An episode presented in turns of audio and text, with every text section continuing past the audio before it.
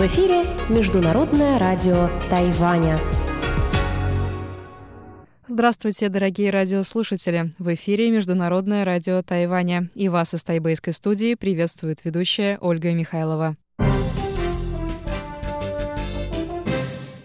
Сегодня четверг, 18 марта, и мы начинаем ежедневное вещание с выпуска новостей сегодняшнего дня, а затем вы, как всегда, прослушаете тематические передачи четверга. Тайвань и тайваньцы с Марией Ли, звуки города с Валерией Гемрановой и Иваном Юмином, а также повтор передачи прошлой недели «Наруан Тайвань» с Игорем Кобылевым.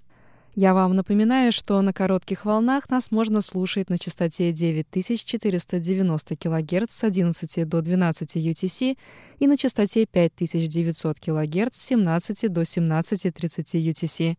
В любое время вы можете зайти на наш сайт ru.rti.org.tw, где можете прочесть последние новости из Китайской Республики и послушать выпуски любимых программ прошлых недель. Не забывайте, что это можно сделать и через наше новое удобное приложение для смартфонов RTI To Go, которое можно скачать бесплатно в магазинах приложений Apple Store и Google Play. А теперь к последним новостям. Президент Тайваня Цай Инвэнь заявила 18 марта, что ее администрация не рассматривает возможность запуска четвертой АЭС – Президент сделал это заявление во время посещения выставки, посвященной 10-й годовщине землетрясения в префектуре Фукусима, которое привело к аварии на АЭС Фукусима-1. По словам президента, главным фактором споров о четвертой АЭС является вопрос о рисках радиоактивного загрязнения, на который не готов согласиться ни один из уездов страны. Ответ очевиден. Запуск 4 АЭС вызывает сомнения в безопасности, а также в целесообразности временных и денежных затрат. В связи с этим мы не рассматриваем данный вопрос в качестве альтернативы. Мы постараемся ускорить процесс перехода Тайваня на экологически чистые источники энергии, чтобы обеспечить безопасное и стабильное будущее для всех жителей Тайваня, отметила президент. Строительство четвертой АЭС, начавшееся в 1999 году, было заморожено в 2014 году. На общенациональном референдуме в ноябре 2018 года 59% тайваньских граждан проголосовали за продолжение использования атомной энергетики на Тайване. В мае 2019 года правящая Демократическая прогрессивная партия внесла поправки в закон об отказе от атомной энергетики в соответствии с результатами референдума. Однако выступила против запуска четвертой АЭС. Глава Бюро национальной безопасности Тайваня Чен Минтун прокомментировал 18 марта предстоящую встречу высших официальных лиц США и Китая. Он заявил, что команда президента Джо Байдена продолжает политику предыдущей администрации в отношении Китая и считает Китай соперником, а не партнером США. По словам Чен Минтуна, вопросы, которые будут затронуты в ходе встречи, вероятно, будут требовать дальнейшего обсуждения на многих уровнях. Однако в некоторых вопросах, связанных с международным сотрудничеством, может быть достигнут определенный прогресс. Я думаю, решение некоторых вопросов будет требовать обсуждения на многих уровнях. Сейчас США и Китай просто обменяются своими позициями по проблемам Тайваньского пролива, Южно-Китайского моря и другим вопросам. Возможно, в некоторых сферах будет достигнут определенный прогресс, например, в вопросе сотрудничества в сфере климата, сказал Чен Минтун. Встреча госсекретаря США Энтони Блинкина и советника Белого дома по национальной безопасности Джейка Салливана с министром иностранных дел КНР Ван И и главой канцелярии комиссии ЦК КПК по иностранным делам Ян Чи пройдет 18 марта на Аляске. Это будет первая встреча высокопоставленных официальных лиц США и Китая с начала работы администрации президента Джозефа Байдена. Премьер-министр Тайваня Су Джинчан заявил 18 марта, что несколько стран выступили с предложением начать переговоры об открытии туристического коридора с Тайванем. Он отметил, что открытие коридора с Палау является прецедентом в Азиатско-Тихоокеанском регионе и сказал, что к выбору следующего кандидата следует подходить с осторожностью. Министр здравоохранения и социального обеспечения Чен Ши Джун рассказал 18 марта, что Сингапур с декабря прошлого года ослабил карантинные меры по отношению к путешественникам, прибывающим с Тайваня. По словам министра, теперь Сингапур рассчитывает на встречные меры со стороны Тайваня, однако конкретного проекта об ослаблении противоэпидемических мер между двумя странами пока еще нет. Чень отметил, что понимает желание ослабить карантинные меры, которые озвучиваются разными сторонами. Тем не менее, Палау была выбрана в качестве первого кандидата на открытие туристического коридора с Тайванем именно потому, что в стране продолжительное время не были зарегистрированы новые случаи заболевания коронавирусной инфекцией COVID-19. Пресс-секретарь исполнительного юаня Лобин Чен также прокомментировал вопрос об открытии туристических коридоров.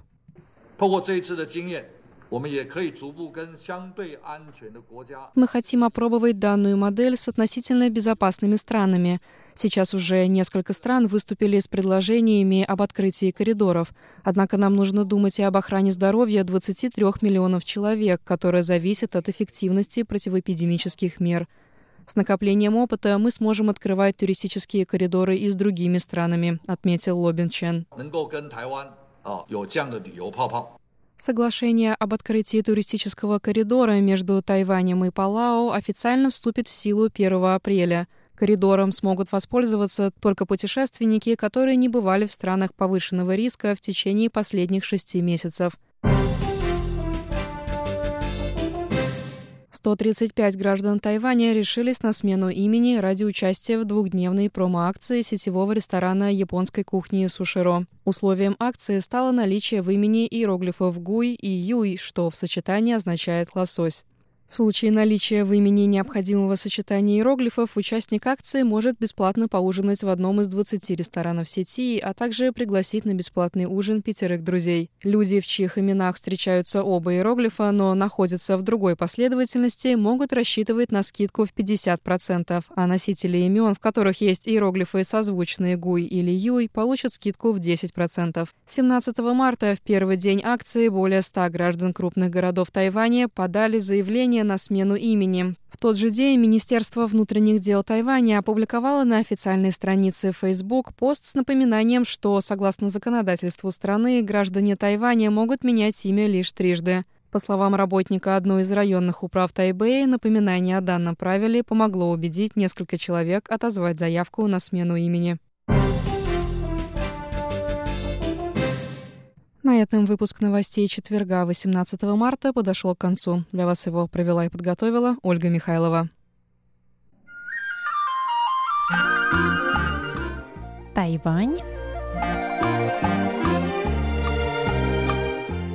и тайваньцы. В эфире передача «Тайвань и тайваньцы» у микрофона Мария Ли. Здравствуйте, дорогие друзья!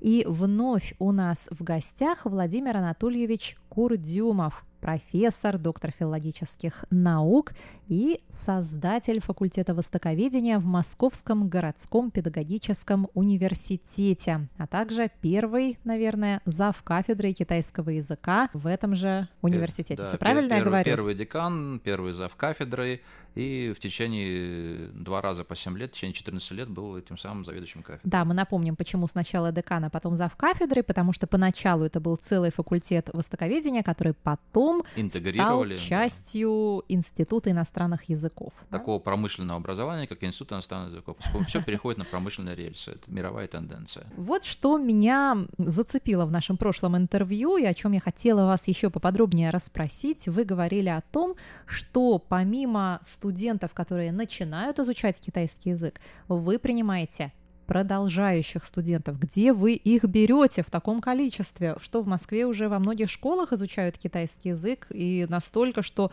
можно даже поступать на продолжающий курс китайского языка в университете? Совершенно верно. Это э, очень многогранная проблема, серьезная, потому что сам я э, учил китайский язык второго класса, и у меня совершенно другой опыт. Мне не нужно было трудиться. Я с 8 лет, я смотрел на иероглиф, сразу запоминал. И где-то в шестом классе я вдруг обнаружил, что я забываю иероглифы.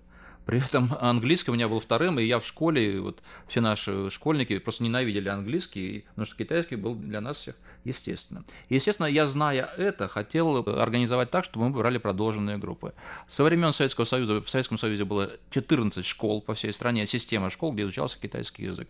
И как-то в 2008 году я приехал в город Киев и обнаружил, что мои учителя, которые учили меня в глухой Сибири, они частично переехали в Киев и обучают в Киеве. Чуть ли ну, фактически полшколы не переехал в Киев и обучают в Киеве китайскому языку. И, естественно, тогда, еще в 2007 году, в Москве было, по крайней мере, две великолепные школы. Это была 11 школа, которая сейчас вошла в конгломерат. Даже не две, а порядка четырех школ. И в период с 2007 года я постоянно ездил по московским школам, поскольку мы московский городской вуз, и всячески этот китайский язык насаждал. Плюс мы всячески мотивировали, а еще со времен моего прошедшего вуза, абитуриентов за год или за два до этого начать изучать китайский язык с репетитором.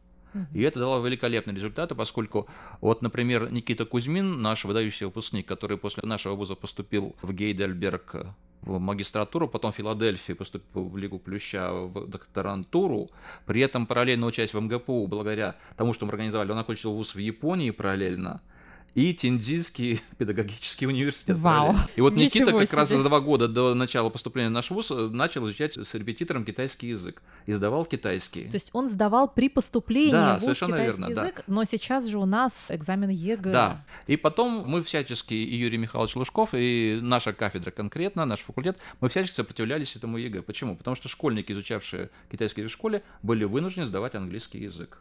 Естественно, показывали более низкие Худшие результаты. результаты. Да. Мгм. И фактически, начиная с этого времени, по-моему, с 11 или 10 года, я постоянно везде кричал, говорил, э, и я, и руководство, например, 11 школы города Москвы, давайте вводить ЕГЭ по китайскому. И вот где-то в 15 году было принято совершенно внезапно политическое решение. Сначала над ЕГЭ работала первая группа разработчиков из Московского государственного лингвистического университета. Но они были великолепные люди, э, заведующие кафедры, нынешний ректор работы Московского лингвистического университета Краева. Но они были поставлены очень жесткие условия. Им дали полгода, чтобы разработать все материалы. И, естественно, они были вынуждены пойти на какие-то компромиссы. Потом с 16 по 19 год разрабатывала наша группа. И, естественно, мне, как человеку творческому, хотелось сделать что-то креативное и новое. И что-то нам удавалось. По крайней мере, мы создали рубрикатор. То есть рубрикатор, где полностью переписали китайскую грамматику под требования своеобразия китайского языка.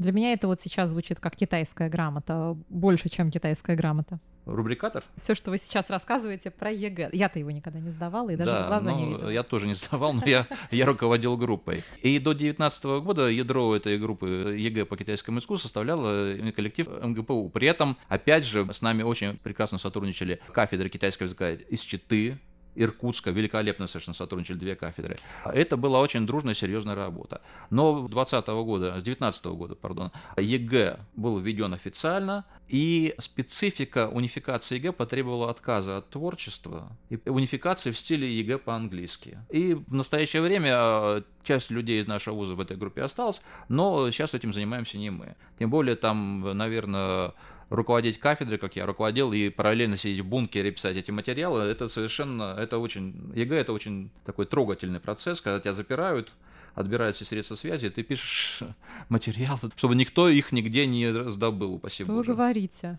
Да. То есть это прямо вот перед этим экзаменом на, на какое-то время, насколько? людей, которых... Нет, они пишут в течение года, потому что Года. ЕГЭ все обновляется. Раз в неделю, например, ты приходишь в этот... Бункер? э, Да, в федер- институт, А. Федеральный институт педагогических измерений, Вот как оно которые происходит. очень тщательно относятся, поскольку постоянно утечки же. Да. Вот. Но, тем не менее, мы цели добились. По крайней мере, ЕГЭ по китайскому введен. И школьники, которые в огромном количестве сейчас в Москве уже изучают, и в Москве, и по всей стране изучают китайский язык, могут это ЕГЭ сдавать. И сдают, и мы снова можем набирать продолженные группы. Причем было очень интересно, когда ЕГЭ объявили по китайскому языку, я дал массу интервью в средствах массовой информации, какие-то странные озабоченные верующие люди стали писать, избавьте наших школьников от ЕГЭ по китайскому языку, поскольку они решили, что это будет обязательно. Богомерзкий язык такой. Да, типа, мы все скоро окажемся под властью Эти курьезы были, я лично читал эти письма, это было очень, ну, было бы смешно, если бы не было так грустно. То есть они влияние какое-то реально имеют или просто просто они вам настроение ну, портили? Федеральный институт педагогических измерений, по крайней мере, имел обязанность отвечать на каждое письмо. Понятно. Ну что ж, но все равно вы пробили, значит, этот ЕГЭ по китайскому. Ну, не только я, но студенты... те люди, которые этого да, ну, требовали, группа, да, да, и хотели. Чтобы студенты теперь могли, окончив, например, школу с китайским языком, а сейчас в Москве таких есть несколько, насколько я да знаю. Много, да, потому что сейчас китайский язык есть и как первый, и как послеобеденный язык. Что То есть факультатив. Значит? Это факультативы, а, кружки, которые после обеда. Угу, да. угу. Они теперь могут поступать э, да. официально с китайским, да. и вы им даете возможность продолжать, потому что я помню, что у нас в ИСА к нам поступали ребята, которые уже изучали китайский язык в школе, потому что было в Москве в то время, по крайней две, мере, две, две школы, школы, в которых изучали китайский язык, и им все равно приходилось изучать его с нуля. И более того, преподаватели их особенно не любили, Терзали, потому что считали, нет, они считали, что им неправильно уже с самого начала там что-то поставили, какое-то произношение, переучивать их теперь будет невозможно. Вот такое было отношение. Совершенно верно. И эти дети потом э, портили свой китайский, потому что они расслаблялись, да, и получали, в конце концов, двойки. Это тоже типичная история во многих вузах с китайским языком. Ну что ж, смотрите, как здорово. Получается, что в таком большом университете, получается, это такое крупное направление, каким оно, собственно, и должно быть, согласно, в общем, уже своему общемировому статусу. Это один из языков Организации Объединенных Наций, ну и да, что там да, говорить, да, да. один из самых говоримых языков да. в мире. Благодаря поддержке нашего пониманию, нашего руководства Виктор Васильевич Рябов, первый ректор, нынешний президент нашего университета, и Игорь Игорь Михайлович Ремарин, которые всячески поддерживают э, восточное направление, понимают его важность и значимость. Не экзотичность, а именно важность и значимость.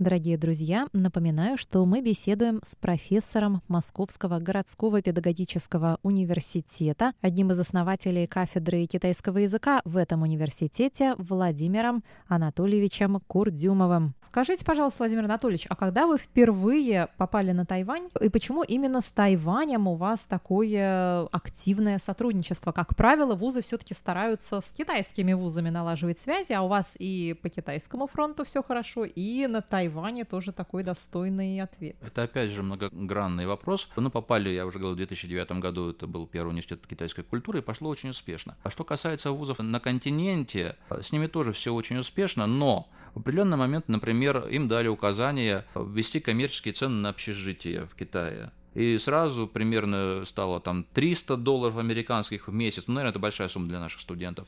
И, естественно, студенты стали отказываться ехать в Китай. На Тайване с общежитием просто. Студент платит за семестр. Общежитие часто бывает не очень взыскательное, хотя сейчас строят очень хорошее. И, в принципе, никакой финансовой нагрузки студент э, давления не испытывает, он с радостью едет. Плюс, естественно, опять же, наше убеждение, что студент должен год проучиться, наверное, в Китае, и потом год на Тайване чтобы понять, чтобы что есть... подвергнуться традиционным иероглифам. Да, иероглиф это не самое важное, чтобы понять, что есть не Китай как некое целое монолитное единство, а как китайский мир, включающий абсолютно разные компоненты. Тайвань, Китай, Гонконг, который мы тоже очень любим, Макао, и Сингапур, в котором тоже есть, по крайней мере, два очень хороших университета. И Малайзия еще. Э, Малайзия, где очень приятно, будучи туристом, общаться не с малайцами, а именно с китайцами, поскольку они хорошо сервис создают. Да. Вот это наша цель чтобы студент понимал, я не просто учу какие-то там упрощенные иероглифы китайские, а я понимаю, что есть китайский мир с его историями, традициями и разницей в менталитетах в разных уголках этого самого китайского мира, что очень и очень важно. Это, наверное, шок для человека, который знает китайский язык, знает Китай, часто бывал в Китае континентальном, и попадает на Тайвань. И вдруг он, сначала это был я, потом мои аспиранты, которые стали приезжать сюда на конференцию, они говорят, это совсем не похоже на континентальный Китай. В чем это похоже на Японию, это совершенно другой мир. То есть мы не только расширяем наше, предел нашего познания за счет китайского языка, но понимание того, что и Китаем континентальным китайский мир не ограничивается. Если попадаете в Гонконг, а я всячески рекомендовал, рекомендую в Гонконг ездить, то там тоже там и кантонские диалекты, совершенно другая культура, связанная с Великобританией. Ну и Сингапур это тоже совершенно другое. Тайвань это нечто вообще любимое.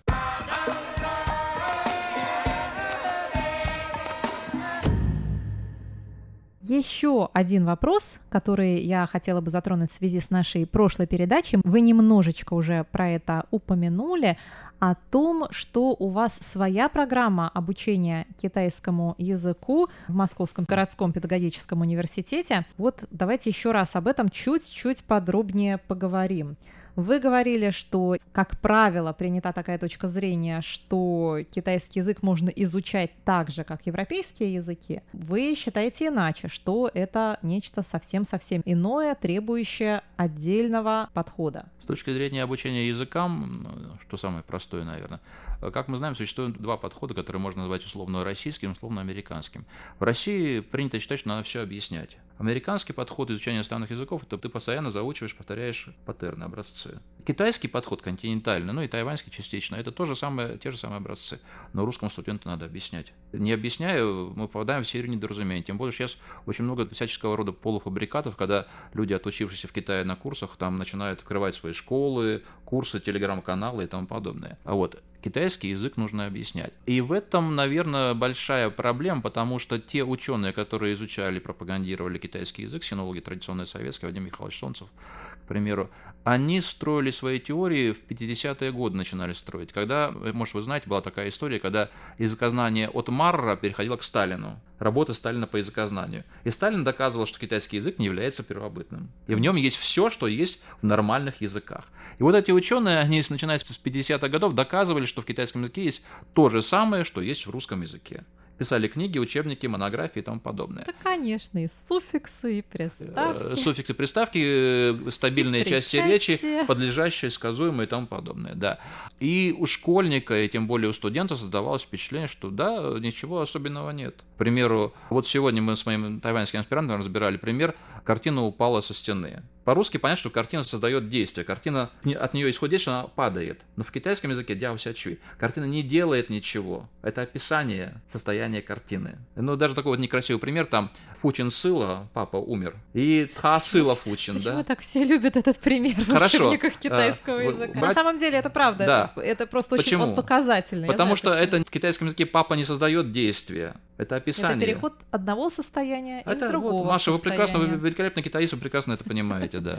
Но опять же, это надо доказывать, и вам в лицо будут говорить, о, ну что, ничего необычного. И разного рода профессора в городе Москве, даже вот в моем институте иностранцев, говорят, о, это то же самое, что английский язык. То есть предикат это, я попробую это объяснить, предикат это не столько действие, сколько изменение состояния предмета, переход то есть это действие заключается именно в переходе, в изменении этого состояния. Маша, вы совершенно великолепно говорите. Великий американский ученый, отец китайской лингвистики Джао Яньжин назвал эти категории топиками комментариев. Мы их придерживаемся. Вот расскажите про это немножечко. Топик комментарий да. то, что э, то же самое, что в русском языке, говорящие на русском языке спонтанно, когда они едут, например, в маршрутке, они не говорят, уважаемый, пожалуйста, водитель, остановите вот в ближайшей гостинице или больнице. Они говорят, больницу остановите. Вот это типичная китайская грамматика, которая доминирует в нормальном китайском языке, как в континентальном варианте, что показал Джао Яньжэнь и американский ученый Чарльз Ли Сандра Томпсон, и в моих книгах это тоже отражено.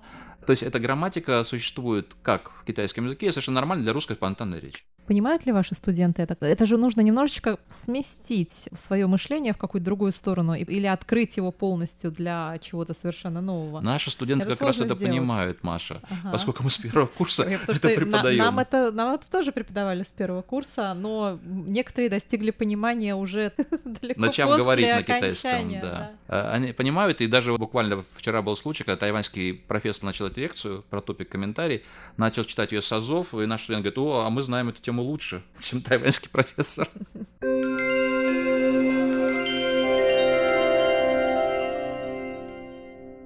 Сейчас вот такое сложное ковидное наше время. Обучаются ли еще а, ваши студенты здесь? Хотя я уже знаю да. ответ на этот вопрос нам уже дал Игорь Михайлович, да. Напомню, что Игорь Михайлович Римаренко, ректор Московского городского педагогического университета, интервью с ним звучало на волнах Международного радио Тайваня две недели назад, и вы можете послушать его на нашем сайте. Какие у вас э, дальнейшие перспективы, дальнейшие планы? Это очень важная тема. В нормальном состоянии мы принимали каждый год примерно на, по языкам, по языковому направлению 60 или даже 80 студентов, из которых 20-30 были тайваньцы, остальные были студенты из континентального Китая.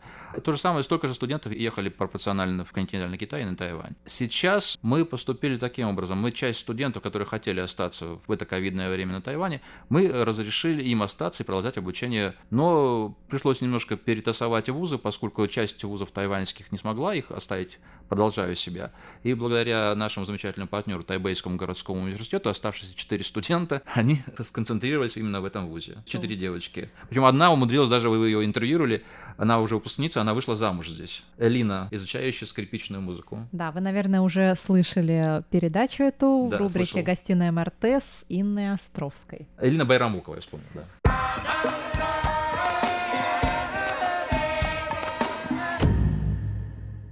Мы еще постараемся связаться со студентами и провести еще одну передачу да. именно с ними.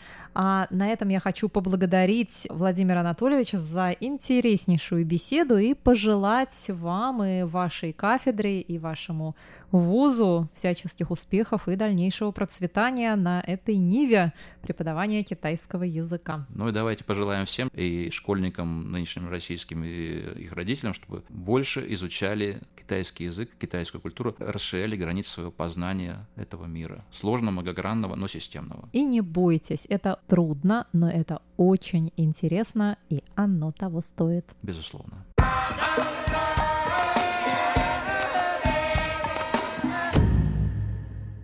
Дорогие друзья, в передаче «Тайвань и тайваньцы» мы беседовали с профессором Московского городского педагогического университета, сокращенно МГПУ, Владимиром Анатольевичем Курдюмовым. Владимир Анатольевич – доктор филологических наук, первый заведующий кафедрой китайского языка в МГПУ и один из основателей этой кафедры. А я рекомендую всем тем, кто еще не послушал предыдущие две передачи, посвященные развитию китайского направления в МГПУ, КПУ, обучение там китайскому языку и сотрудничеству университета с Тайванем, поскорее их послушать. В первой передаче этого цикла, которая вышла в эфир 4 марта, мы беседовали с ректором МГПУ Игорем Михайловичем Римаренко. Он рассказал слушателям МРТ об истории создания факультета востоковедения, о сотрудничестве между МГПУ и тайваньскими вузами и о том, как оно развивается сегодня. Игорь Михайлович также поделился воспоминаниями о своем визите на Тайвань в 2017 году и рассказал, чему могут поучиться друг у друга тайваньские и российские университеты. А на прошлой неделе, 11 марта, мы беседовали с Владимиром Анатольевичем Курдюмовым и нынешний исполняющий обязанности завкафедрой китайского языка МГПУ Валентиной Юрьевной Вашкявичус как мотивировать студентов на изучение китайского и как китайский язык превратился из элитарного в доступный к обучению. Об этом и многом другом в рубрике «Тайвань и тайваньцы» на прошлой неделе. Ну а на следующей неделе, как я вам и обещала, мы поговорим со студентом, который представит нам другую сторону изучения китайского языка в МГПУ и стажировок на Тайване. Напоминаю, что все наши передачи вы можете слушать на сайте ru.rti.org.tw и в мобильном приложении RTI2Go. С вами была Мария Ли и передача «Тайвань и тайваньцы».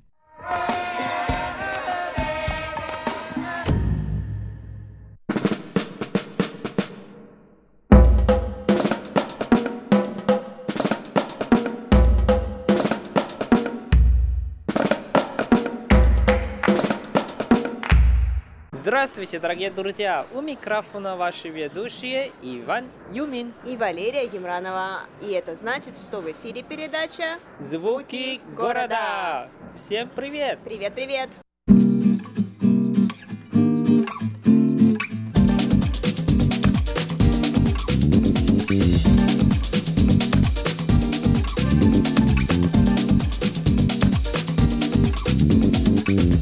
Привет, Ванюш!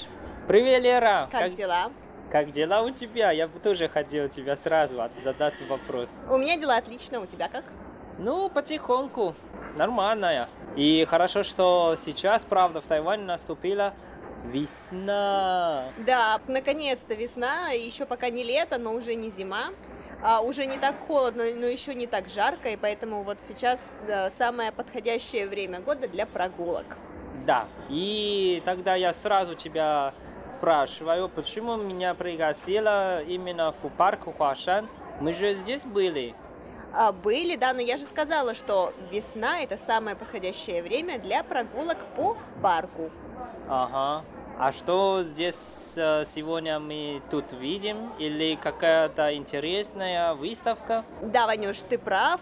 Здесь сегодня проходят э, несколько мероприятий, но я тебя приглашу сегодня, в частности, на одно из этих мероприятий. Я думаю, что ты, как тайванец, с историей, возможно, не этого мероприятия, но с историей события угу. очень хорошо знаком. Давай я тебе подскажу. Давай. Какой сегодня год? Сегодня в этом году 2021. Хорошо, а какой месяц? Март. Хорошо, а что у нас произошло важного для всего мира 10 лет тому назад?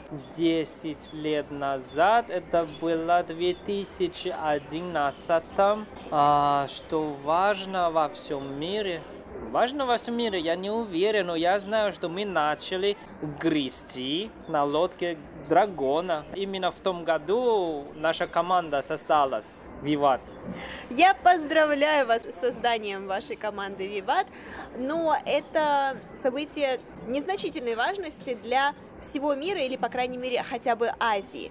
А, это, безусловно, очень значимое событие в твоей жизни и в жизни твоих друзей или партнеров по команде, но что-то произошло такое, что заставило весь мир пристально следить за событиями, происходящими в Азии. Mm-hmm. Неужели это Олимпиад? Не, Олимпиад это, мне кажется, еще раньше. Хорошо, еще подсказка. Япония. Япония? Да. Десять лет тому назад, март. Ой, пожалуйста, не говори, что это печальное событие. Да, и какое это событие? Это вообще ужасно, и даже я не могу и не хочу вспоминать вот это событие. Это землетрясение в Фукусиме, да? Да, все верно. Это землетрясение девятибальной шкалы, которое произошло неподалеку от берегов Японии, и в частности префектуры Фукусима.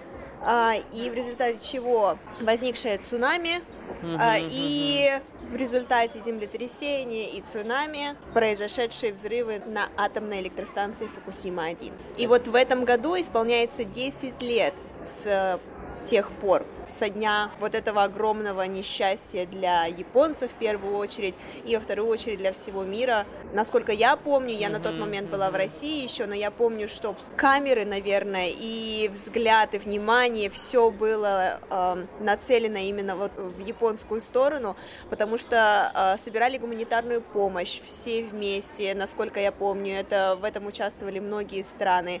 А я Думаю, что Тайвань тоже, наверное, принимал участие в, в сборе гуманитарной помощи.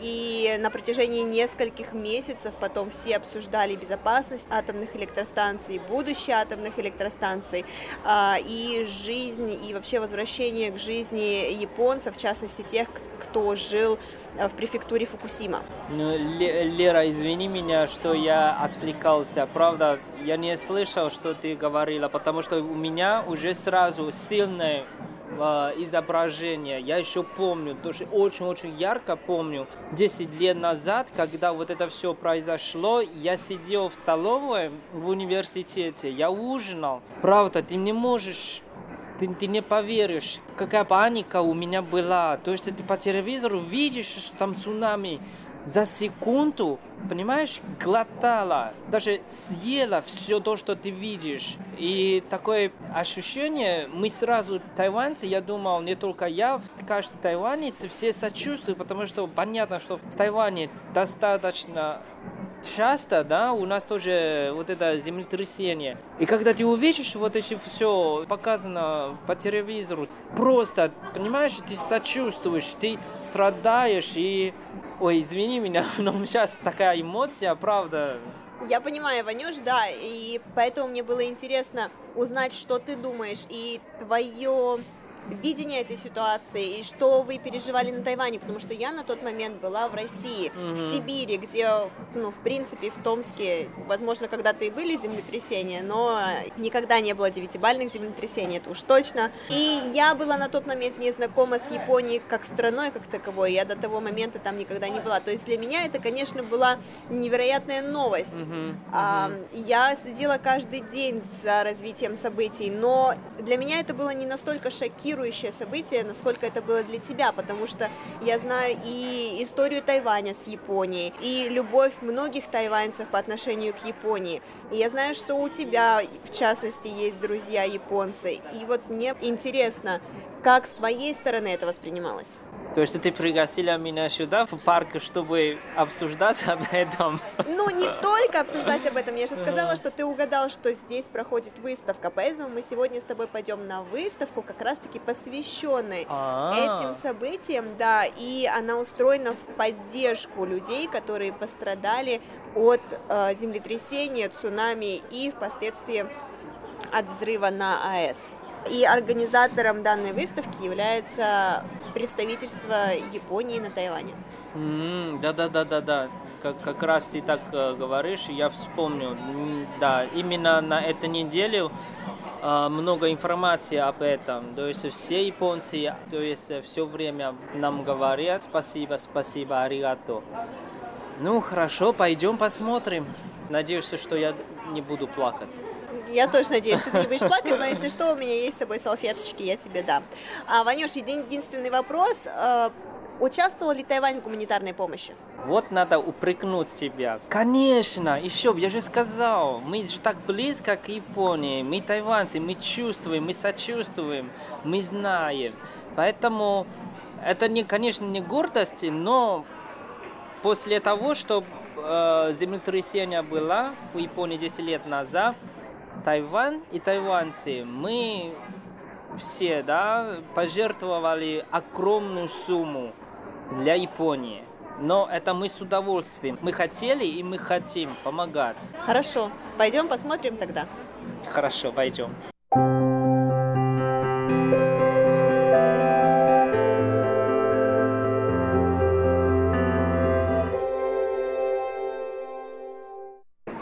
Ванюша, вот смотри, а, Демхуа, что это такое? Ой, Лера, ты сразу уже мне... Это, если дословно перевести, это телефон тоски. После цунами, конечно, очень много людей погибли. И те, кто остались живым, а, конечно, они скучали а, по своим родственникам или друзьям. Но ты же знаешь, что японцы, они, э, у них э, такой характер очень сдержанный. Поэтому они не показывают свою эмоцию, хотя им очень-очень плохо, им очень печально, грустно. Но поэтому люди придумали такой метод или способ, э, что поставили там просто телефон, но не соединенный, то есть на самом деле не работает но они могли бы просто взять трубку и начать говорить свою тоску и любых, любимые слова для человека, которых, которого они потеряли, или для любимых, для людей, которых они потеряли вот в, в связи с землетрясением и цунами.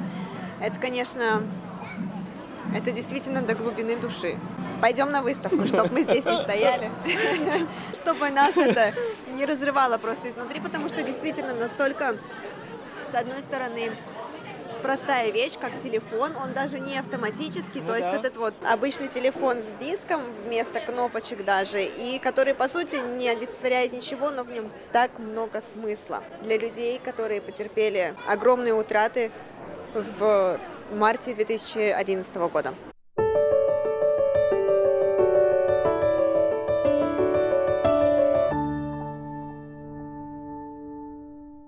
Ванюш, вот мы как зашли сюда, здесь сразу показана карта а, шести префектур, которые наиболее всего пострадали в результате землетрясения и цунами. И, как мы уже сказали, одной из этих префектур была Фукусима, а также Мияги и Ивате. Эти данные префектуры пострадали больше всего.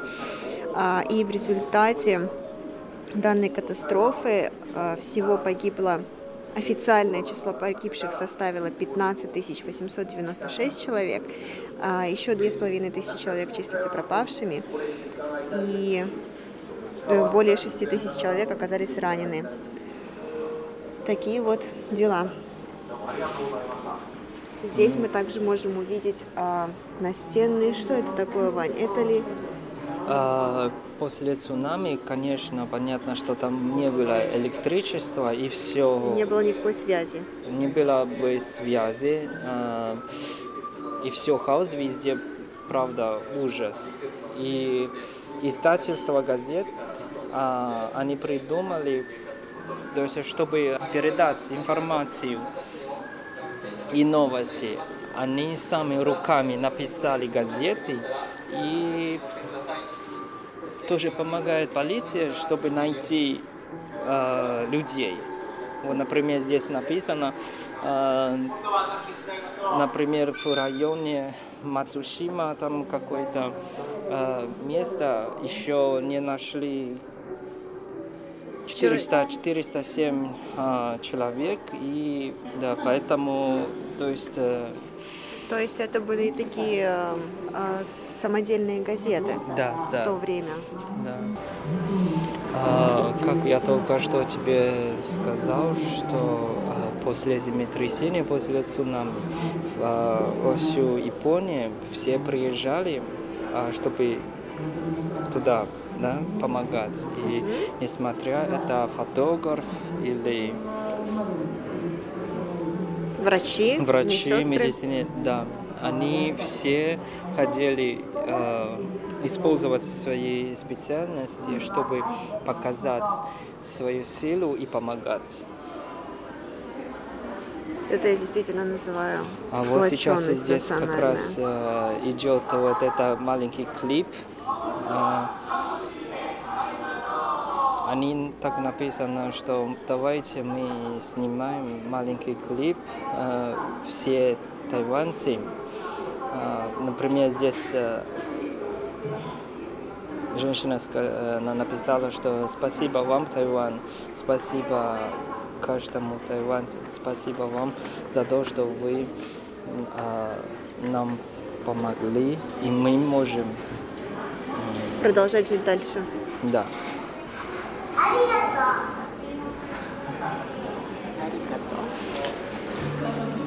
Ну да, как э, ты знаешь, и ты сама тоже была в Японии, то есть ариато это значит спасибо. Да, конечно. То есть э, уже 10 лет прошло, а, те, кто путешествовали в Японии, когда японцы, они узнали, что ты из Тайваня, они, правда, первое выражение не коничева, не охайо, а сразу спасибо. О, 本当 Монголия.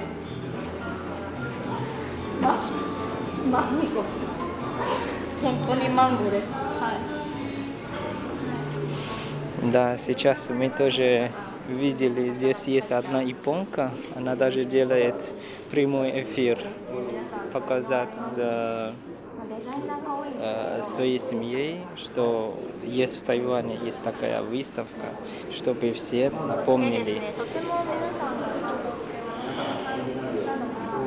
вот это мероприятие.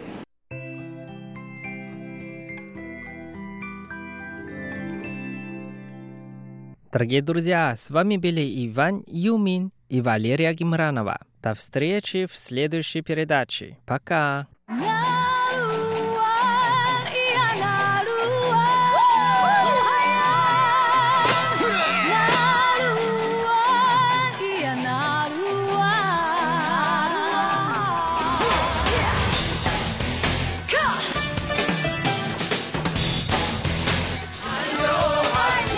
Добрый вечер. В эфире передача Наруан Тайвань и с вами ее ведущий Игорь Кобылев. И в сегодняшнем выпуске я хотел бы предложить вашему вниманию еще несколько песен из альбома под названием «Голоса из нижнего слоя тайваньского общества». Как я уже говорил в прошлых выпусках, это авторские песни рабочих разных уголков Тайваня, исполняемые на местных диалектах тайваньском или хакка. Хотя наименование их диалектами, конечно, весьма условное, потому что отличается, например, тот же тайваньский от стандартного китайского ничуть не меньше, чем тот же русский от немецкого. И тем не менее их зачастую называют именно диалектами по культурным соображениям. Итак, автора первой сегодняшней нашей песни зовут Ли Гуан Чань. Называется эта песня «Листья одного дерева». Название это метафорически означает «братьев» или просто «родственников». Поется в этой песне о двух друзьях, которые настолько близки, что словно братья. 我君心肝真烦恼，想要让岛去佚佗，真久无看。阮阿嫂啊，想着心头闷甲做，恨阮无翁，甲无婿啊，每日思想无人知，情理有来一摆啊，因何？转去若无来，啊！见你一面，我足欢喜，人阮嘴也都笑眯眯。问娘你房间，啥人伫你一坡头长来无家里？你也伫咧甲阮管啊，袂晓通说咧用法，米菜也无甲阮管啊，管阮，你有啥好断？讲甲即款的查某，你出嘴糟蹋我大宝，你未来在通讲这土，我无才款美你好讲。啊，若要用钱，记娘。讨啊，三摆四摆讨着无？无钱叫娘简单好啊，问君缘投生伫倒？我缘投生伫头门内，毋免我讲你嘛知。我有家娘款米菜，厝内食清我煮菜。啊，这款君啊！袂晓死啊，面红目着袂晓死，也无家娘款茶米啊，叫娘巴肚经未记。娘厝真久，我无交茶米，我甲狗娘斗。见面在读，久久少你一班查某，敢有够？问君假是？用水漂啊，也买金纸当天烧。这款君啊，正笑啊，无阮无做神，敢领会着？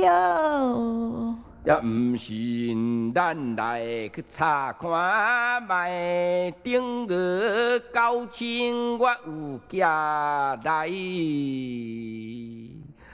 寄来互娘买米菜，你若钱无是不应该，你无寄钱。阮成婚啊，第一好笑就是君，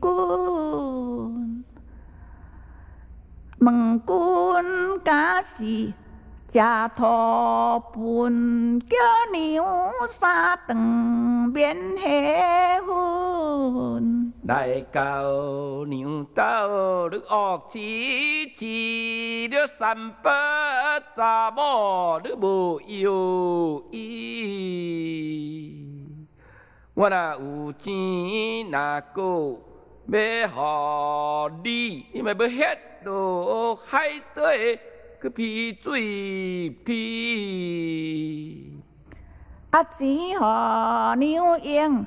嫌无菜啊，阮兜毋免互你来。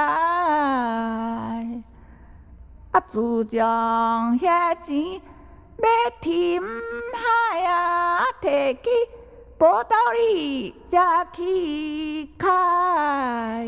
大酒嘛着招啊敬，小娘嘛着。兄看成，我若无趁钱银，互娘用，我看你乞食，你就一半成。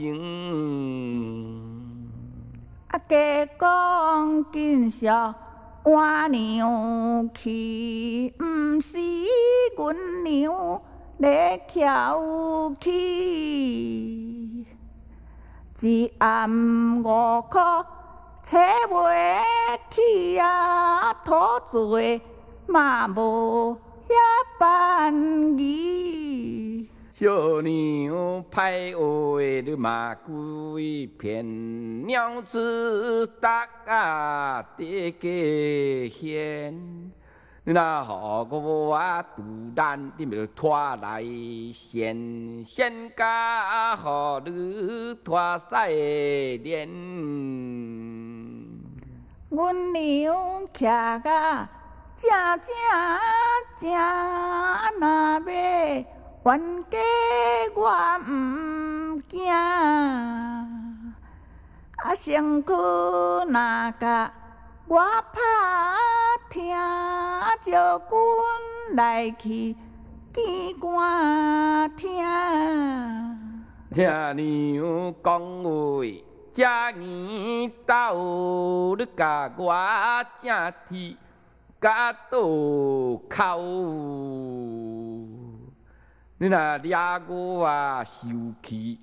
那一个狗，你咪斩甲，互你拖长头。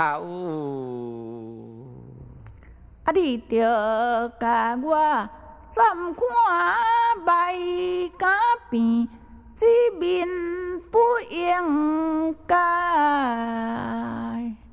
啊，若毋赶紧结所在啊，我着。出刀甲你刣，讲甲只管的阿嫂，你查某也敢出小刀，甲你冤家敢无报，我今日去掠着一个好标宝。着兄要闪，你着闪啊！你做飞雷翻娘遐，无好情意，风带念啊，毋免 死伫咧顶点。Автором следующей песни является также Ли Гуангчань. Называется она «Публичная женщина» и поется в ней, как можно понять из названия, о женщинах легкого поведения. 细汉爸母早过世，一来早死是正直， 少年家后。无见地食老，无惊甲无离。爸母生阮的名字啊歹，无情的家官真严爱，互阮流落烟花界啊。冤心切命讲无人知。早暗当着好朋友，大家烧酒是过友，来去菜店。食烧酒，食酒，解人的忧愁。啊，想甲趁钱啊，熬着甜暗头做甲二三更。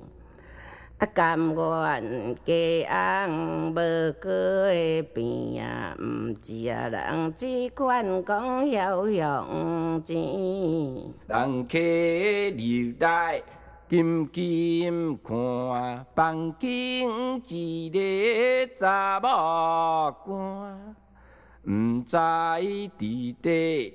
靠安怎叫来，互阮点分半？听着人客叫查某，紧啉手巾七百箍，行了风险无礼数，家宝你将才出招。你是安怎遐受气？一个目眶红记记，到拄的位置有啥代志？喊得阮来拄当时，也毋是你来我遮好。想着歹命目屎流，铁啊土细情看真透啊，趁食毋是 好汤头。人阮早起人真善，看娘讲话遐留恋。互阮看着多心善，看娘祝贺甲少年。啊，都是食老食烦恼，歹命我娘无奈何，也无红无婿通诉苦啊。啊，食老着讲做老婆，小娘毋通遐客气，像你即款免惊无人知。互我看着真介意，你是艺单也将记。细汉我无摕行酒，趁人学曲较毋着，恰是毋通。甲阮笑是阮的爸母讲含万忧，听娘的讲这形害，互你有气是应该。И на этом наш сегодняшний выпуск подошел к концу. Спасибо, что оставались с нами на волнах Международного радио Тайваня. Это была передача Нуруан Тайвань, и с вами был ее ведущий Игорь Кобылев. Всего вам доброго и до встречи на следующей неделе. 胆